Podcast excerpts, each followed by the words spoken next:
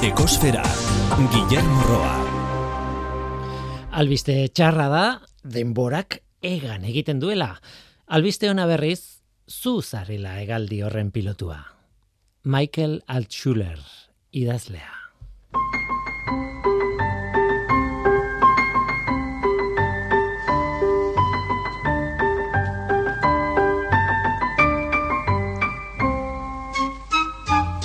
Kaixo denoi, ongietorri ekosferara. Berrogeita iru izan dira. Denboraldi honetan, berrogeita iru saio edo programa. Gaurkoa, azkenekoa. Atzera begira Glasgow hitza etortzen zait burura. Sekulako itxaropena ekarreko zuen klimaren batzarra Glasgowen. COP hogeita zei ospetsua.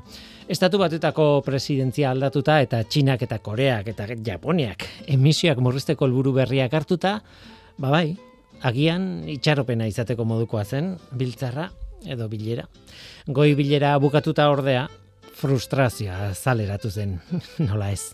Sinatutakoak ez ziren, espero zirenak, ez ziren, espero bezaina handiak. Nola nahi ere, estatu batuetako zientzialari batek esan zidan eta agian arrazoia zuen, Glasgowkoa politika hutsa zela. Eta bai, beharrezkoa zela, baina politikaren jokoan sartzen zela eta horrek esan nahi du tempo jakin batzuk dituela eta gauzak gertatzeko modu politiko bat eta abar eta abarez. Berari gehiago interesatzen zitzaion alderdi zientifiko teknikoa. Glasgowko sinadurak bai, interesgarriak dira, baina batez ere, orain egiten ari garen lanak, benetako lanak, izan behar du helburua. Bai politikoa, bai eta teknikoa ere. Tira, gogo eta txiki honetan beste kontu bat, aipatu nahi nuen gaizki gaude, klima larrialdia kezka handi bat da eta dagoeneko badakigu hainbat gauza galduta ditugula betiko, dagoeneko. Ezin dugu duela berreun urteko egoerara itzuli hori argi dago. Alegin handi bat eginda ere, ezin dugu. Baina ez zait iruditzen mezu katastrofista ona denik. Hainbat gauzatan hobera egin dugu. Ez gaude ondo, baina gauza batzuetan behintzat, hobetu daiteke eta hobetu egin dugu baikortasun minimo bat izan behar dugu. Bestela, akabo.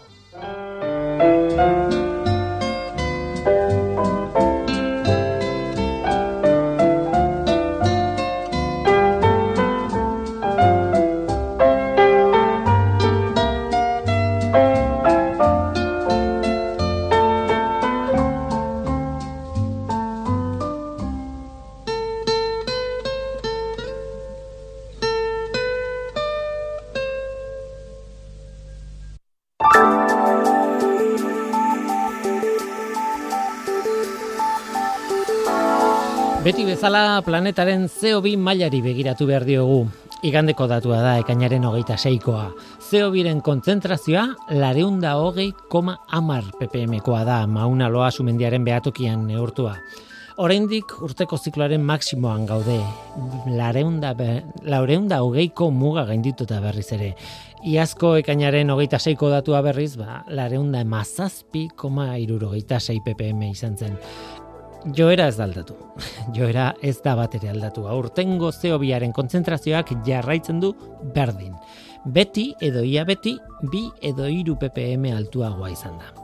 Eta hori ez da berri ona. Beti esaten dugu, zeobiren kontzentrazioarekin kezkarik ez izateko datua berreunda laurogei ppmkoa izan beharko luke gutxi gora bera. Eta ez lareunda hogei inguru.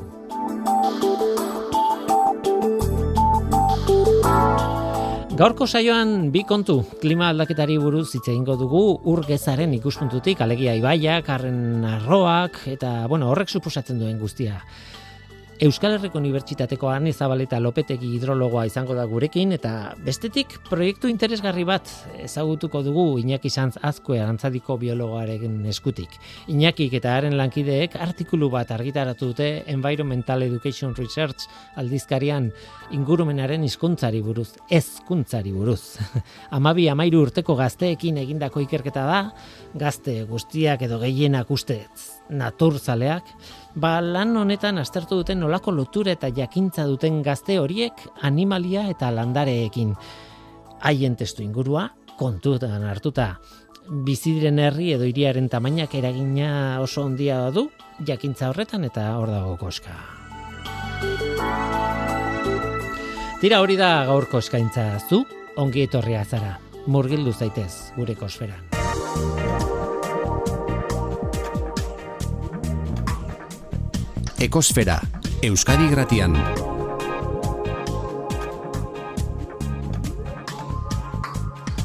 Ekosfera. Tira, klima aldaketa. Zer jakin nahi dugu klima aldaketari buruz. Dena dakigu ez ditugu adituak behar, ez ditugu zintialariak behar. Total, zer. Badakigu emisioak e, izaten ditugula, emisioek eragin dutela klima aldaketa, edo, bueno, berotzea. Badakigu zer egin behar dugun, egin nahi dugun edo ez da beste kontu bada. Beraz ez ditugu behar e, adituak.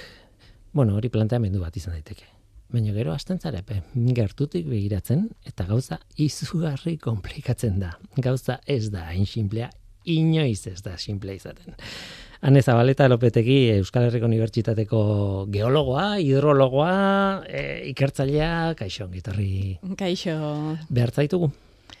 Bueno, e, hori amaieran esango didazu, eh? ea, ea kontatutakoa ba, baliagarria izan den, edo, edo, bueno, edo zer berririk esan ote dudan. Eta kontua da ez da baliagarria izatea irratsaio batean hori ere bai, ze kontatu berdia gauzak, eta bueno, azalde berdia gauzak, eta gaur zen zergatiak, eta ez. Kontua da, klima aldaketan ikertu behar dugula, eta klima aldaketaren azpian zer dagoen, eta ze konponbide on liteken edo zer ez, edo hori den ere aztertu behar da. Hor, izan behar bai, bai. Konponbideak eta eta batez ere e, jakin badakigulako klima aldaketa iritsi dela eta gert, e, gertatzen ari den zerbait dela eta aldaketa hori hor egongo dela egiten duguna egiten dugula, ba, bueno, nola egokitu gaitezken horretara, ez da, zer egin dezakegun, ba, bueno, ba, nola baita eh, ez gaitezen hain vulnerable edo saurgarriak izan, ez da. Soluziorik gabeko problema baten aurrean, eh, egoerarik onena bilatu behar dugu. Hoxe da. Egokitzapen onena bilatu behar dugu. E, zergatik garen hau guztia kontatzen, bueno, ba, lehen da bizi. E, Euskal Herriko Unibertsitateko geologoa, bai? Bai. Baina hidrologoa, bai? Esan daiteke hidrologoa zarela? Bai, bueno, uretan, uraren inguruan egin den ere ikerketa uh ibilbide guztia, beraz, bueno, bai, esan daiteke hortan or, nola baita espezializatu nahi zela, bai. Hidrogeologoa. bueno, baita, baita, lurraspiko uretan ere ibiltzen gara, beraz, bai, hori ere esan daiteke, bai. Tira, ekainaren map bostean, okerrez banago, itzaldi bat eman zenuen hain zuzen ere, eta hori hortik egin genuen kontaktua, ez? Mm bai. Klima aldaketa uraren ikuspuntutik. Hori da, eh, uraren ikuspuntutik. claro, klima aldaketa uraren ikuspuntutik e, hori horrela esan da, nik pentsatzen dudan lehenengo gauza da, ah, itxasoa. Eta ez, kaso honetan ez da itxasoaren ikuspuntutik, ez? Itxasoaren maila, ez, ez, ez, ez da hori. Ez, ez da hori. Egia da, e, sa, garrantzia handia ematen zaiola eta badaukala, e, itxasoaren maila igotzen ari dalako e, klima aldaketaren ondorioz. Baina, bueno, beste uraren ikuspetik badago beste alderdi bat, agian eh hainbesteko garrantzia eman ez zaiona eta da urgezarena, ez? E, batez ere gure kasuan ba, zer gertatuko den gure ibaietako emariekin edo zer gertatzen ari den dagoenekoz gure ibaietako emariekin, ez? Eta hortik hortik bideratu nuen batez ere en, ekainaren 15 hitzaldi hori bide barrietan. Bai, hor kontua da, ez da ibaien eh, nola baitezateko ibai maila, itsas mailaren eh, parekoa ez da hori edo zentzu batean, bai, emariak zer gertatzen den, osea, nondik zenbat ur jasotzen den, zer gertatzen den ur horrekin, zenbat gelditzen den em, bueno, e, landaretan, bai, zenbat, osea, ibaia beti bezala denek esaten duzue, ibai bat ez da ur korronte bat baizita, ur korronte hori eta inguruko arroko dena. Hori da, hori da, bai. Azken finean, ibaia e, ez da besterik bere arroan gertatzen den guztiaren ondorio bat baino, ez? Eta ibaia ez da e, ur kanal bat, e, ura hortik pasatzen dela eta kitxo. E, ibaia da, ba, ibilgu hori, normalean ura pasatzen den ibilgu hori, baina, ba, baina asko ere zabalagoa da, ez? Eta kontuan izan behar dugu, ibaira iristen den ura, ibaia horretako lurralde osotik iristen dela, mendi puntatik hasi eta bai. ibaiaren on, ertzean dagoen ere muraino. Guzti guzti horretatik iristen da ura ibaira. Eta beraz, ibaian zer gertatzen den ulertzeko ulertu behar da zer gertatzen den ingurune guzti guzti horretan. Klima, bueno, klima meteorologiatik hasita. Bai, bai, meteorologiatik hasita hori da, ez? Uh Bitu guk ikusi duguna da, e, azkeneko amarkadetan, azkeneko amarkadetan, e, irurogei amarkadetan, e, ibaien emariak jaitsi egin didela. Urteko batazbesteko emaria, hartzen badugu egunero ibai horretako puntu jakin batetik pasatzen den e, urkantitatea, eta batazbesteko bat egin urte osoan, jaitsi egin da. Ur gutxiago dago, pasatzen da orain lehen baino. Baina e, hori da batazbestekoa. Baina joaten bagara ikustera zein den urtean zeharreko banaketa, ba, urgutxiago daukagu neguan, urgutxiago daukagu udaberrian, urgutxiago daukagu udan, eta baita ere udazkenean. Baina batez ere, batez ere, urgutxiago daukagu udazkenean. Hori da puntu sentikorrena. Eh? Hori da puntu sentikorrena, eta oso oso sentikorra da zergaitik, ba, udaren azkenean gaudelako, e, euskeraz oso oso bai. esanguratsua da, da. E, izena bera, eh? Uh e, gatoz, e, udatik, beraz, e, euri gutxiago egin du, normalean ibaiek ur gutxiago dakarte, eta e, iristen gara udazkenera ur gutxiagorekin, eta gero eta ur gutxiagorekin. Horrek zer nahi du, ba, momentu horretan, e, gertatu daitekela, horrek horrela jarraitzen badu, ba, urbaliabideak nahikoa ez izatea, erabiltzaile guztien beharrak edo nahiak, hor ere desberdindu behar bai. baita, asetzeko. Hmm. Bai, eta horrez dugu astu behar, e, badagoela e, behar bat dela ekosistemarena, eta hor ekosistemari parte bat utzi egin behar zaiola, e, moralki, baina legez ere, ze badaukagu Europako lege bat esaten diguna ur kantitate bat utzi behar zaiola ekosistemari, ekosistema horrek e, bere funtzioak bete ditzan, Eta gero, ba, ba gaudela ba, beste erabiltzaileok, ezta? Eta, bueno, ba, horre zenbat eta urgutxiago izan, momentu horretan, ba, e, orain arte existitzen ez ziren gatazkak, edo oso puntualki ematen zirenak, ba, zenbat eta urgutxiago euki garai horretan, ba, hasi daiteke, daitezke hor, tentsioak sortzen, ez? E, erabiltzaile desberdinen artean. Eta hor, pentsatu beharko da, ba, horrelako momentuak ere nola kudeatzen ditugun. Eta kontatzen ari zaren hau guztia orokorra da, esan edo, joera berdina da, ba ez dakit kantauri txasora ematen duten ibaietan, e, ebro aldera eta mediterraneo orantz doan urarekin, eta, esan dute, arazo hau ikusten da e, inguru ezberdinetan, esan dut. Bai, arazoa ikusten da inguru desberdinetan. Egia da, e, karo, gu, e, azterketa egin genuenean, irurogei urte atzera basoaz, ba, kantauri xurialdeko, bentsat gure inguruko, e, e, ibai oso gutxitan, edo ia bate, batentan erez, daturik ez dagoela. Mm. Baina, bueno, e, badauzkagu orain dela berrogei urtekoak, edo berrogei eta urtekoak. Orduan, bueno, hor, konparaketa bat eginez, eta, ba, bai, ikusten dana da orokorra dela. Eta orokorra da, e, orain e, azkeneko lau urtetan ere, egon gara Pirineo Maiako beste proiektu baten, eta hor azterketa bat egin dugu zer gertatzen den Pirineo inguruko goi aldeko ibaietan, Eta hor ere e, ikusi duguna da nahiko orokorra dela, ba, emariak e, berantza doa zela. Mm Hor bai. galdera erresa da eta zergatik.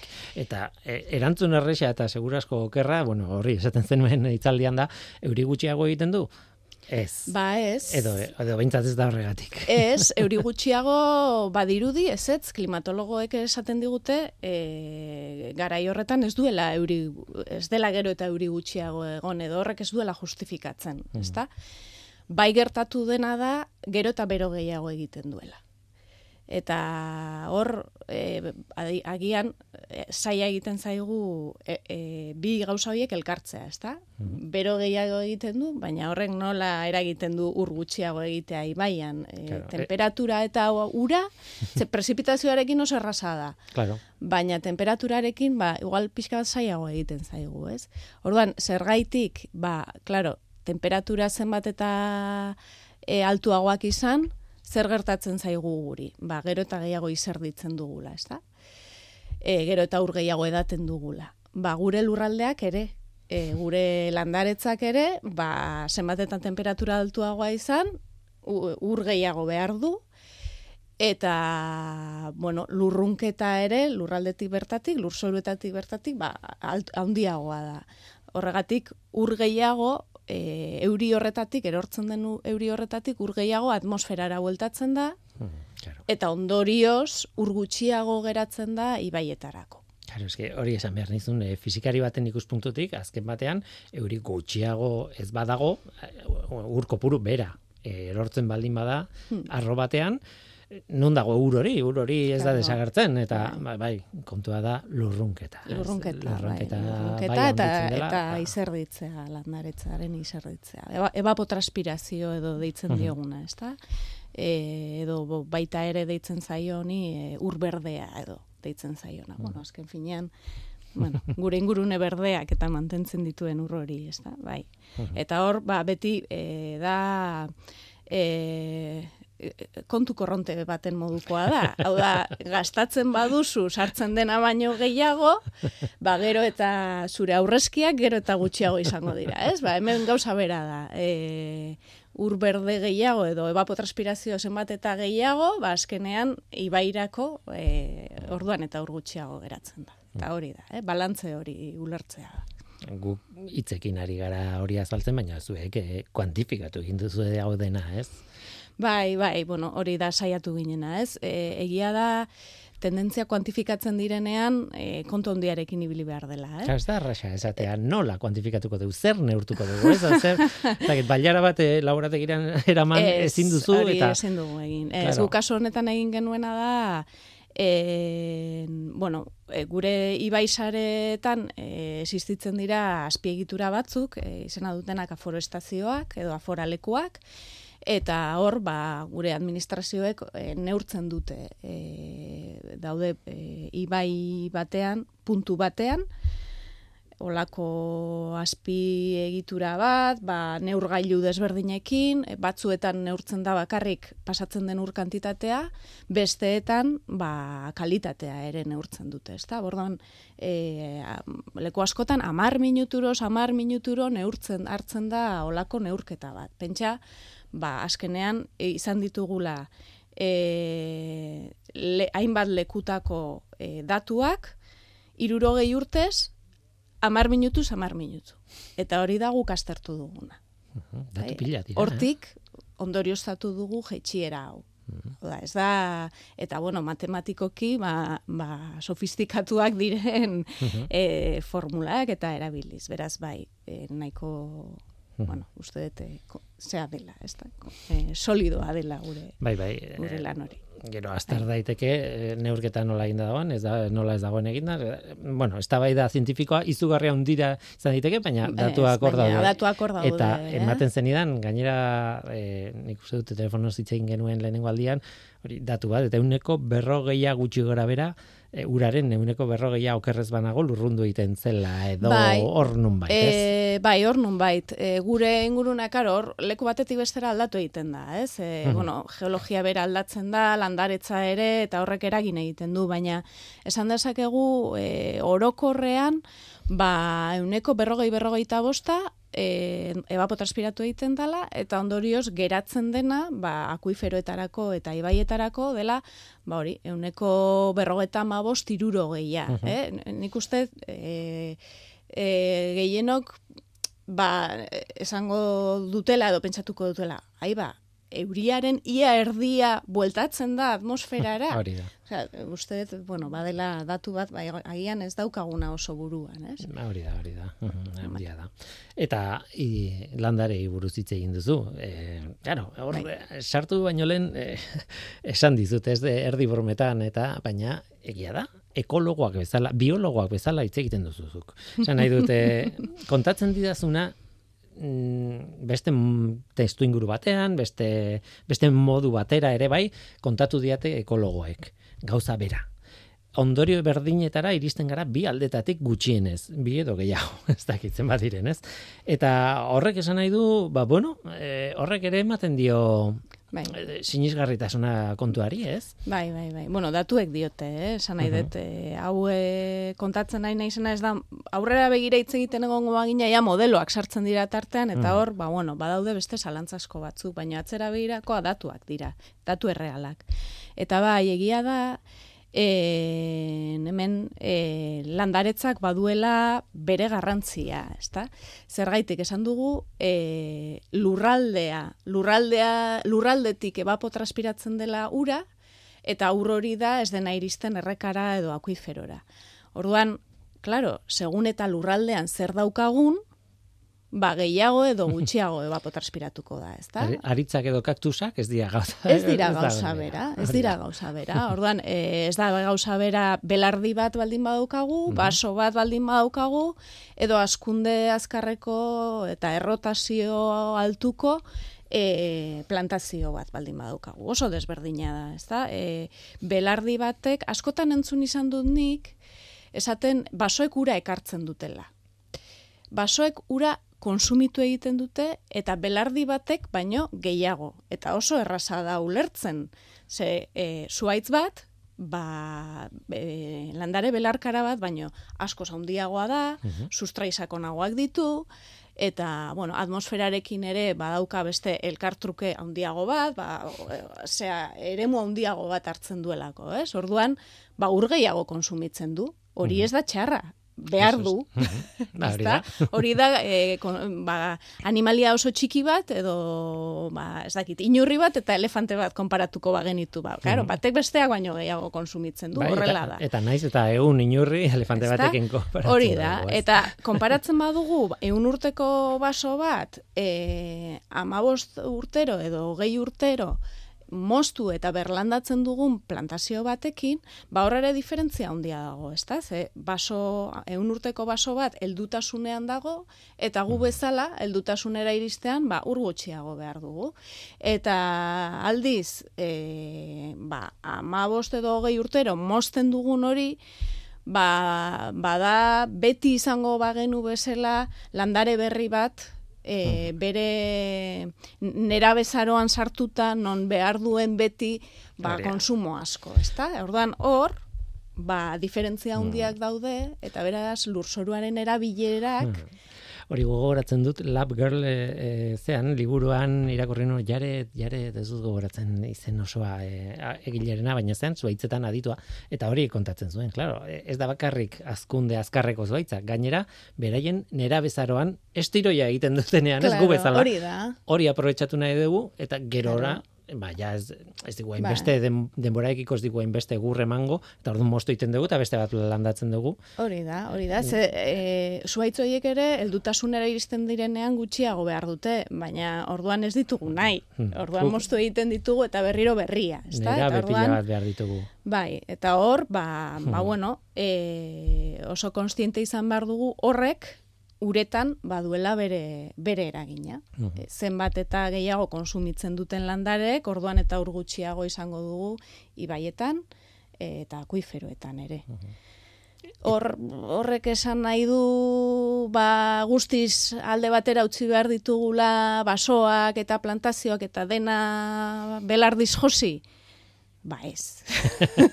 iristen ari gara, iristen ari Ba, gara komplexutasunera, ez? Hasieran esaten nuen horretara. Claro. bai. Kontua ez da, ah, ba, bueno, ba, basoa jarriko, dut. ez, pelardiak eh, izango ditugu bakar, ez, e, osea, eh, kontua ez da hain, erresa, ez? Eta ekologoak bezala hitz egiten duzu, baina gai baita ere ornitologoak bezala hitz egiten duzu kon- kontua da duela ez asko hitz egin dudala migrazioen patroiei buruz e, ornitologoekin, e, hegaztien migrazioak eta haiek esaten ziguten, bai, klima aldaketak eragiten du. Baina ez da klima aldaketa bakarrik. Hor kontuan hartu behar dira gure lurraldearen erabilera, gure nekazaritza nolakoa dan, nola aldatu den, nola evoluzionatu den azkeneko hamarkaden. Ordan esateko zikoinak ja ez dira joaten eh, ez dakit nora eta hemen gelditzen dira eta hori eh, horren arrazoia bilatzeko esaten ziaten eske ezin dugu esan bakarrik klima aldaketa dela. Eta claro, zuk esan diazun beste testuinguru honetan basoena eta horroena eta hori, gauza bera esaten Bai. diazu lurraldea nola erabiltzen dugun. Bai, hori... Klima aldaketa aztuta ere. Astuta ere, astuta ere, bai, bai, eta hori konprobatuta dago. Eh? E, badago lan bat e, katalanek publikatu zuten apirineoei buruz, eta hor, bueno, eurek ikusten zuten e, Ebro Ibaian emaria hainbat jetxi zela, eta konprobatuta daukate, e, jetxira horren arrazoian daudela hiru kausa, eta hirurek berdin berdin eragiten. Gutxi gora bera, eh, eragin berdina daukatela. Eta da, klima aldaketa alde batetik, erregadioaren igoera bestetik, eta e, ebroko goi arroen basotzen naturala e, irugarrenik. Eta hirurek berdin eragiten dute. Beraz, klima aldaketarekin agian gauza hondirik e, bai egin dezakegu noski. E, saietu behar gara, alik eta e, zera, gaz gutxien isurtzen, klima aldaketa alik eta gutxieneko eragina izan dezan. Horraino, baina, bueno, egongo dira eraginak, orduan. zer, zer egin dezakegu, ba, hor, badaukagu, zea bat, e, egokitzeko e, erramienta edo, edo modu bat, ba oso garrantzitsua dena, eta gure esku dagoena dela lurraldearen erabilera. Ze ezin dugu erabaki zenbat euri egingo duen, ezin dugu erabaki zenbat bero egingo duen, izugarrizko beroa pasatu dugu pasaden e, aste, astean eta asteburuan, baina bai erabaki dezakegu e, nola kudeatzen dugun edo nola antolatzen dugun gure lurraldea. Eta horre... Eta ez soluzio bakarra. Zan nahi dut, e, mm, bi gauzak nahi ditugu eta kontrajarria daude. Orduan, bueno, ez dakit. Bai, bai, bai, egia da, egia da. Orduan, e, zer ingo dugu? Zer, zer ingo dugu, hori da, ez? Ez dago soluzio bakarra leku guztitarako eta garai guztitarako. Hori da argi izan behar duguna. Ez dagoela soluzio bakarra. Eta orduan, e, lentasunak esarri behar ditugula. Eta orduan, lurraldearen eremu desberdinek, lentasun desberdinak izango dituzte e, baldin badaukagu ur hartune bat, e, ura ematen diona, ba, ez dakit, ba, herri txiki bati, ba, agian, ibai horren lentasuna da, e, ura produzitzea. Mhm. Eta hor, oso kontu zibili beharko dugu, horre egiten diren erabilerek, izan e, e, belardiak edo larreak, edo izan basoak, ba, ahalik eta e, gehien bermatu dezatela ur kantitatea eta kalitatea ere noski. Edo berdin, e, ez egune garrantzitsu bat baldin badaukagu, edo natura bimian sartuta dagoen ibai zati bat baldin badaukagu, edo, edo horrelakoak. Beste leku batzuetan, pentsatu dezakegu, bueno, ba, hemen ez da hain besteko lentasuna uraren gaia, eta agian hemen egurra produzitu dezakegu, ze egurra ere behar dugu. Mhm, ezin, ezin dugu astu, ezin dugu gauza bata bestearen kontra jarri. Baizik eta bilatu behar ditugu espazioak, e, behar ditugun lehen eta, eta funtzio guztioiek e, bete daitezen kontua zein da, partzela bakar batek ezin dituela behar ditugun ekosistemen funtzio guztiak bete. Hmm. Hori argi izan behar dugu. Eta orduan, ba beharko duguna da, e, lentasun horiek ezarri, eta gure arroak izan daitezela olako erabileren mosaiko bat, ze, zerbitzuen mosaiko bat beteko dutenak. Eta orduan arroan zehar bai izan ditzakegu e, zerbitzu hoiek, lengai hoiek, behar izan hoiek beteta, baino ez denak leku berean. Baizik eta banatuta lehentasunen arabera. Uh Ez, hor, badago kontu bat oso garrantzitsua dena, klimaldaketarekin, dela e, asko hitz egiten da harintzearen alde edo basotzeari buruz. Eta, klaro, ba, ba, ba, orain komentatu dugu, basotzea nolabait uraren kontra joan daiteke. Claro. Ezta? Eta egokitzeko noski ura beharko dugu. Eta, eta gehiago jakinda, emariak gero eta txikiagoak izango direla klimaren ondorioz. Ez? Orduan, claro, hemen gatazka bat daukagu. Uh ez? Karbonoa, behar, e, karbonoa nahi dugu atxikitu edo metatu mhm. egon ez dadin atmosferan eta horretarako basoak nahi ditugu, baina ura behar dugu egokitzeko. Orduan, bueno, ba, ba hori da. Lentasunak ezarri leku desberdinetan, leku batzuk egon daitezke bideratuta karbono hori metatzera, eta ez dute zertan izan behar ura emango diguten e, leku berak, ezta? Esan behar hau kontatzea erresa dela, ez da erresa. Ez, Buelta asko eman behar eta oso argi hitz egin behar da. Baina, bueno, kontatu daiteke. Orain, hau erabakitzea. Eta esatea, hemen basoa, hemen ez, hemen da. Uf, ze zaila ez.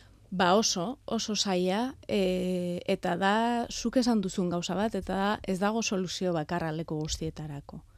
Ordan honek zer eskatzen du, lekuan lekuko e, azterketa bat egitea, Mhm. eta ez bakarrik e, ura, karbonoa eta egurra edo biodibertsitatea edo esaki zer, baizik eta le, lekuko oiturak, lekuko jendeak, ba, ba bueno, ez? E, elkarrekin hartu behar diren erabakiak dira, eta le, erabakiak hartu behar dira, ba, guztio batera, lentasun horiek ezarriz, ondo, ondo informatuta, jakinda zertaz ari garen, eta noski oso oso komplexua da, baina arazoa gainean daukagu.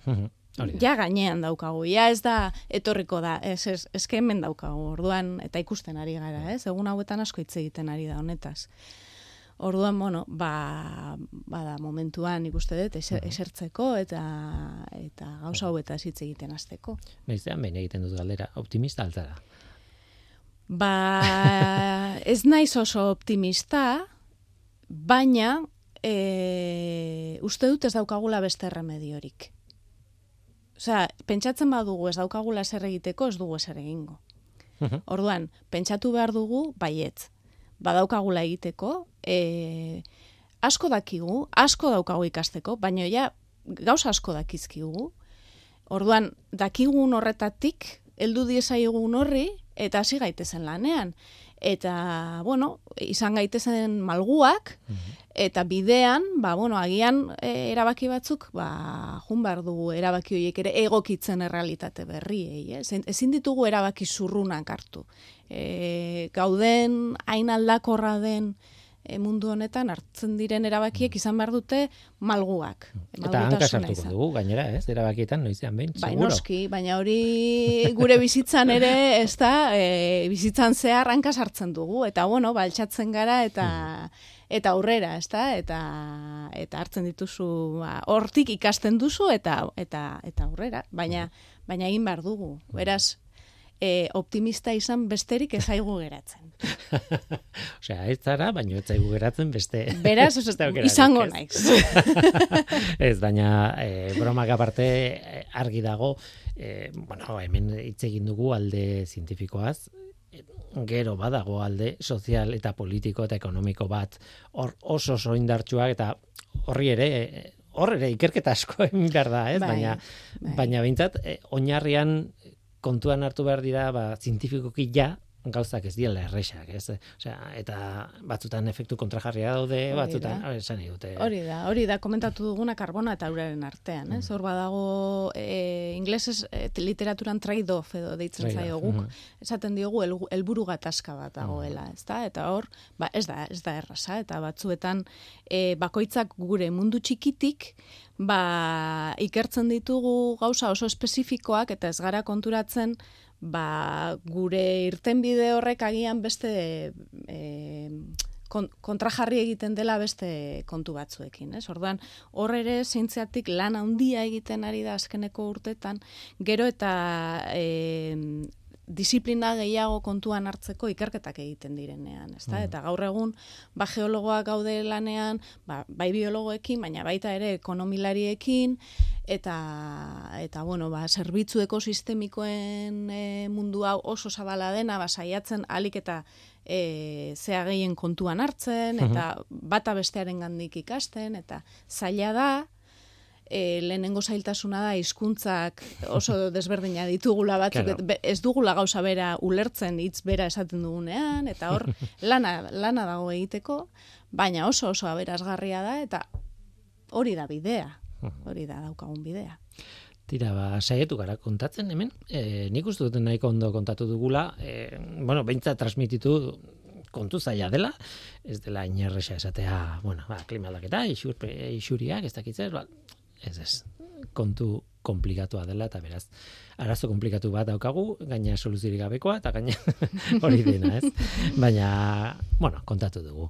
Hane Zabaleta Lopetegi, ba, eskerrik asko gurekin izatagatik zuei. eta azkeneko denboraldiko azkeneko ekosfera honetan parte hartzagatik plazer hutsa izan da, eskerrik asko eta nahi arte. Mi esker gonbidapenagatik eta urrengo batera arte.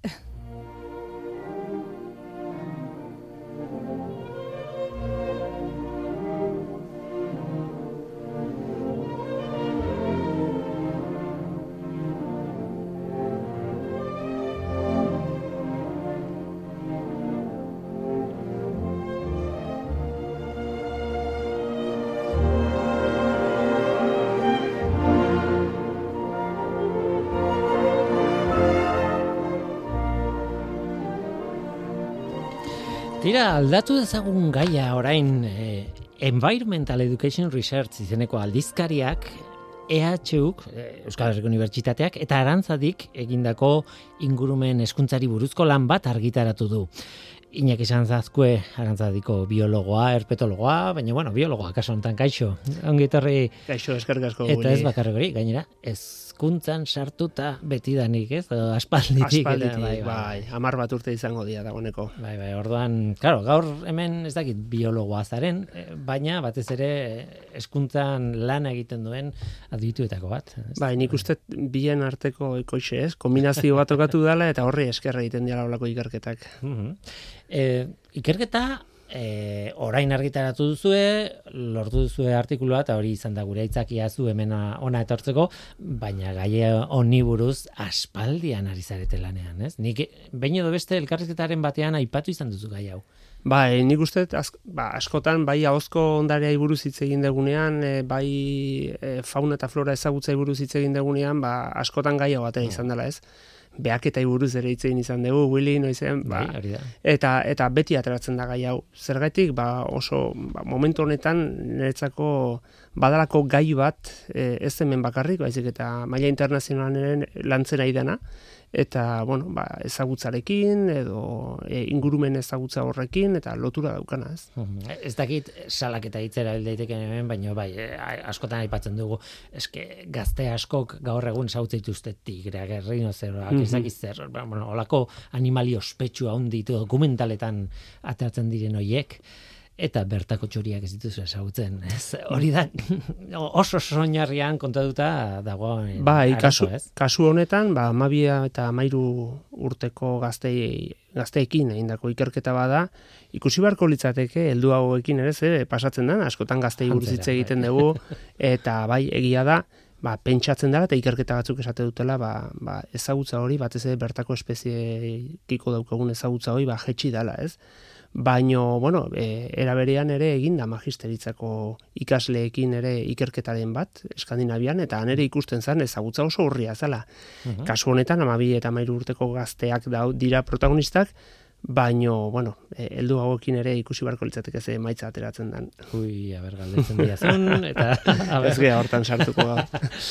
Tira, Oiana Barrutia, Aritz Ruiz González, zuzeu, Iñaki Sanzazkue, eta Jose Ramon Diez. Hori da, bere, behintzat sinaduratan dauden Bai. eh, langilea. Lantaldea, hori da, Bai. ikerketa taldea. Mhm. Eta, eh, esan dakoa, ez? Eh, batzuk Euskal Herriko Unibertsitatekoak, beste batzuk arantzadikoak. Bueno, zu Bai. arantzadikoa, ez? Bai, hori da. Bueno, ba, hasieratik harremana izan dugu, bada, en, hezkuntza arloan da ingurumen hezkuntza arloan azken urteetan ba, ikerketa asko ari da sustatzen eta ikerketa lerro hau asko gustatu izan zaigu batez ere biodibertsitateari lotutakoa eta horrelako intzi ditu du aurretik ere Joserra Diez ezagutzen nun elkarrekin lanak egina ginean eta gero etorri zen eh, aritz eta goiana.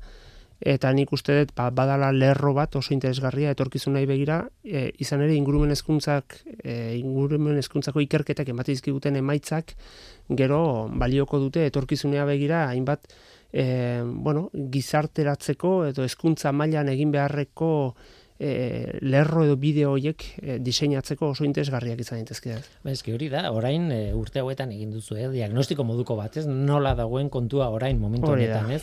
Baina, claro, hemendik hogei urtera nola evoluzionatu duen honek guztiak, Mhm. gainera garai honetan bereziki sensibilizatuta gaudela eh, ingurumen arazoekin eta mm, esan dut komunikabideetan etengabe aipatzen den zerbait, e, ikastoletan ere lantzen den zerbait da eta bar eta egiten ari garen zerbaiterako balio ote duen jakiteko, ba, hemendiko gehi urtera gauza bera egin beharko dugu, Hoi da, ez? ez? Maila teorikoan askotan hitz egiten dugu, ez? Bueno, ba, hitz egiten da, sensibilizazioa, hitz egiten da, ba, ez dute natura ezagutzen, eta baina ikerketa ere falta da, ez? Esanet, esaten da horrek behar du atzetik, e, ba, ba, ikerketa bat zerbait arrazoituko duna, edo, edo esango duna, bai, benetan horrela da, ez?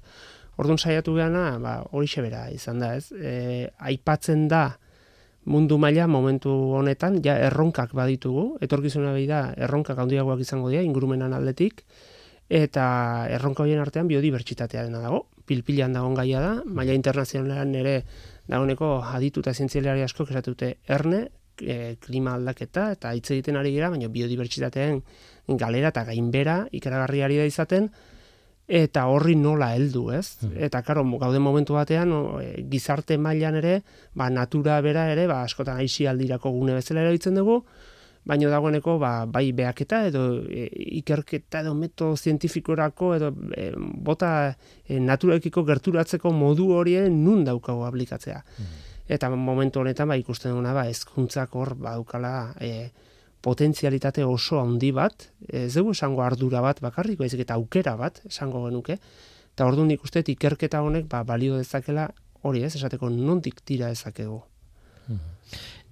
Artikuluaren izenburuan aipatzen duzu espreski, eh, bueno, biz, eh, jendea bizi den edo gazte horiek bizi diren herriaren edo hiriaren tamainak baduela eh, bueno, badala faktore bat, ez? Asko Bai. mugatzen duena edo behartzen duena eh, jakintza eta bar. Bai. E, gero, e, testua irakurtzen hasita beste faktore batzuk ere agertzen dira. Esan nahi dut, ematen du oso ondorio, ar, bueno, noski, noski horrela izan behar dula. Oso hiri handi batean bizi den jendeak ez du naturarekin kontaktu handia eta orduan gutxiago ezagutuko du Bai. eta herri txikitan hori begibistako ematen du. Neurtu behar da, bale. Baina begibistako. e, baina ez da hori bakarrik esan. Ikerketa zabalago izan da, ez? Bai, bueno, ikerketa honetan e, lehen esan dut ez, biodibertsitatean kontzeptuari segika, ba, azken urteetan asko hitz egin da alfabetatze ekologikoari buruz. Esaten da, gizartea alfabetatu egin barko genukela, ba, etorkizuneko erronkei aurre egiteko. Eta alfabetatze ekologiko horren barruan adar nagusi bat edo oinarri bat da ezagutza.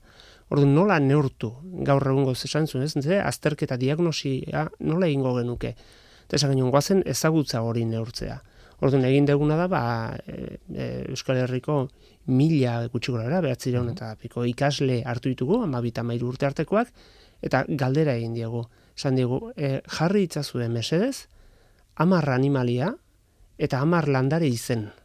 Eta orduan, izena, ja, e, aipatze horrek berak adiraziko digu e, burmuino horretan zer dagoen, ez?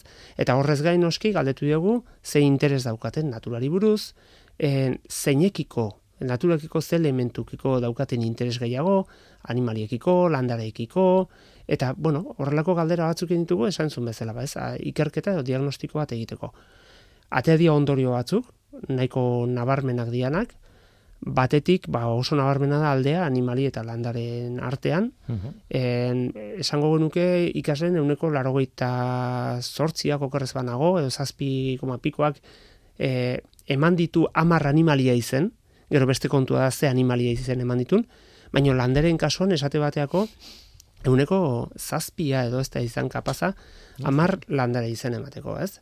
Orduan, bueno, hor azteko badukago landarekiko itxutasunaren kontzeptua, ez? Plan lainesa, ez aipatzen dana nazioarte mailan, oda landarekiko ja badukagu itxutasun bat, ezagutza falta bat, interes falta bat, eta orduan, Baina landaretan adibidez zuaitzek badute e, erakarpen puntu bat, edo, ez? animaliekin alderatuta ordea, ba, ba oso urruti daude. E, aipatzen da askotan, e, dagoeneko landariak konsideratzen ditugula animaliak bizidian ere hori, ez? Eta ematen dula beste zertarako ez dutela balio, ez? Bai, Eta gero dekorazio bat, hori da. Eta gero ba, bai kasu honetan e, animalien kasuan ere oso nabarmena izan da ornoduneak euneko larogeita amabos batean aipatu dira, euneko bosta baino ez dira izan ornogabeak, e, ugaztunen e, izendapena ikaragarri altua izan da, eta adibidez anfibioen kasuan ja pixka neri hori bagizu bihotza ikutzen dio da kasu honek. Baina anfibioak lirateke e, ornodun mundu mailako ornodun mehatxatuena bai. eta uneko 0,7a baino ez dira aipatu ez? Orduan hor badaude bueno etorkizunea beira ba aipatu beharreko gauzak. Eta gero ja badago kontzeptu bat berria sartu deguna eta da bertako espeziekiko kontzientzia eza. Zergaitik ba nabaritu degulako e, kanpoko espezie asko aipatzen diala, leno aipatu dituzu batzuk, eta bertako espeziak e, gutxi. Eta horrek noski, oain biodibertsitatearen galeran esate bateko aipatzen da ez, espezie eksotikoak izan daitezkela kausa oso handi bat biodibertsitatearen galeraena, ba, pentsa, ba, amabia mairu urteko gazte hauetan, e, ez badakigu oso ondo ezberdintzen, ez badigu garrantzirik ematen bertako eta kanpoko espezien e, faktore hoiei, ez? -hmm. Bueno, hoxe behagin nahi izan dugu, azterketa txiki bat, eta horrekin hemendik aurrera, ba, ba, bueno, ze bide edo, eraman barko ba, pentsatzen hasi barko dugu. Bitxia egiten zait, eh, esaten zenuten gauza bat, behar da animaliak basatiak aipatzen direla, baina landareak aipatzen dira, bastakit baratzetak. Bai, domestikoak edo esaten dute, ez? Eta tigrea eta tipula. ez? Kombinazio raro bat. bueno, nik esango nuke dala gure etxeetan sartzen dian animaliak diala, ez? E, tigrea gure etxetan sartzen da, pantailaren bidez, gure etxetan sartzen da, e, liburuen bidez, ipuinen bidez, e, bideojokuen bidez, eta eta abar, ez? Tipula gure etxean sartzen da, beste modu batera, baina alegia, e, zeinekin daukagu kontaktua, zer da ezagutzen deguna, e, zeri ematen diogu garrantzia, ba, oantxe bertan, naturarekiko kontaktu falta horrek egiten duna da, ba, gainontzeko espeziak, basatiak dianak, eta gure inguruan ditugunak, ez ikusteak horregatikan planteatzen duguna etorkizunean hezkuntza mailan ere ba, e, kanpo espazioak erabili beharko leakela, baina ez bakarrik aldirako, baizik eta bertan e, hainbat eduki, hainbat kompetentzia landu izateko eta tartean ba, e, mm. hezkuntza ikerketa o metodo zientifikoa o dana alakoa, ez?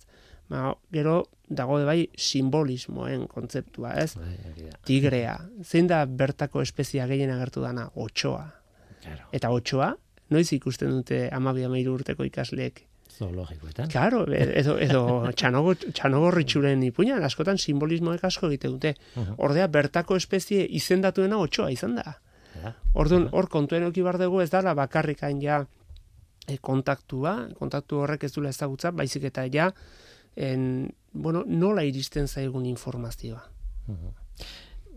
Galdetu nahi non egin duzuen e, ikerketa hau, zera, aipatu dituzu mila inguru e, ikasle, edo, baina, claro, ez da berdina, ez dakit, horixakoa edo bilbokoa, ez da, bueno, Ba, ba, bat asmatu duzu, bilbon bai e, ikasleak hartu behintun, barakaldon, e, donostian, hernanin, ondarrebian, errenterin, oi hartzunen, goizuetan, uh esan nahi dute, hor, ba, ikuste ez bezala, herri tipologia oso ezberdinak hartu ditugu, naita, e, ikastetxe ezberdinak ere, ikusi nahi genunea, bueno, ikastetxe motaren arabera, pribatu, publiko, edo aipatzen da ez errenta per kapitak ere eraginik e, otezun.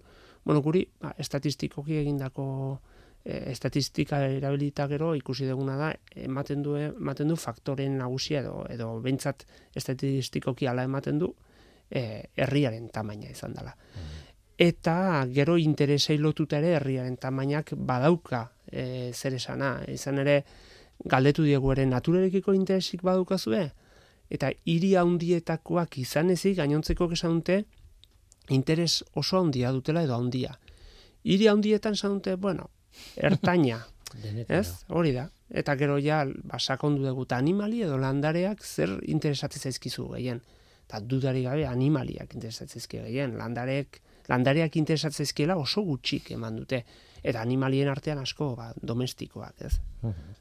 Tira, Environmental Education Research aldizkariak argitaratu du ikerketa hau, eta urrengoak e, ateratzen diren ainean, ba, hitz egingo dugu, ea nola doan ikerketa hau eta eta nora eramaten gaitun. E, Iñaki Sanzazkuek eskerrik asko gurekin izateagatik eta udara oso osona pasa. Eskerrik asko, zuei, Willy.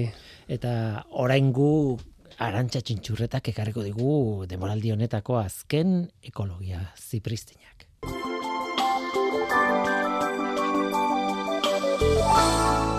Arantxa txintxurreta. Buztingileak pitxarrari forma ematen dion gixan, inguruak espeziak eraldatzen ditu.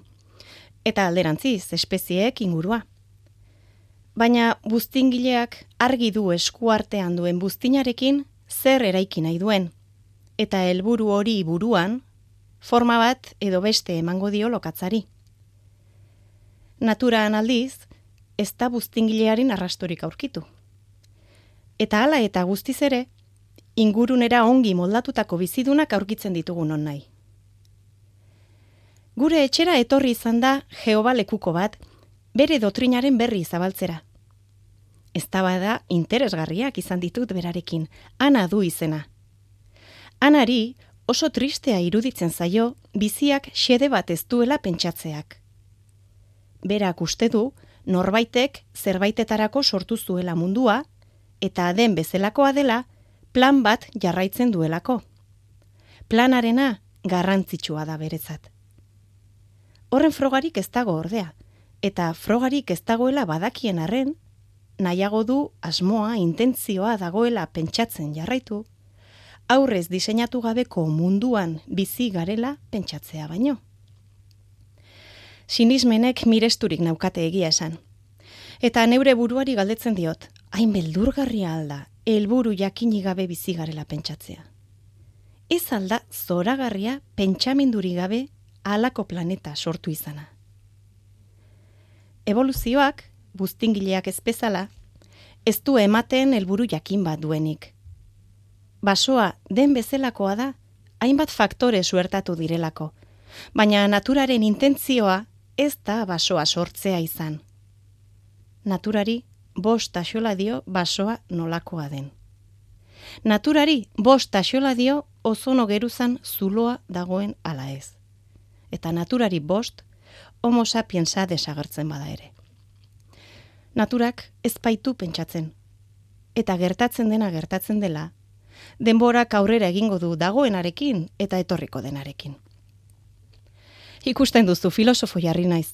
Normalki zientzia ekartzen du tarte honetara, eta baita nik bizitako gertaerak inguruneari harreta jartzeko balio dutela pentsatzen badut. Ekosfera saioko aurtengo azken zipristina den honetan, aldiz, lizentzia hartu dut, nire buru barruko pentsamenduak kanporatzeko, nire paranoiak.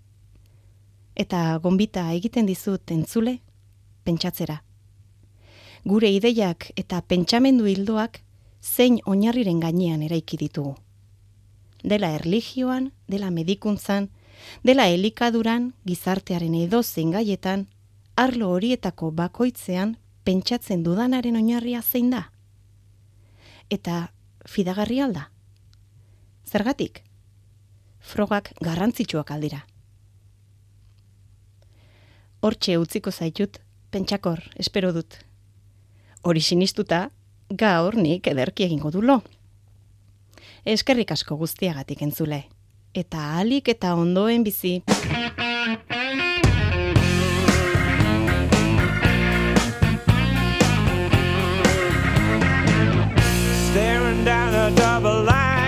Eta gu bagoaz, hau izan da ekosferako azken saioa denboraldi honetan. Irailean berriz ere izango gara zuekin, programa berriekin.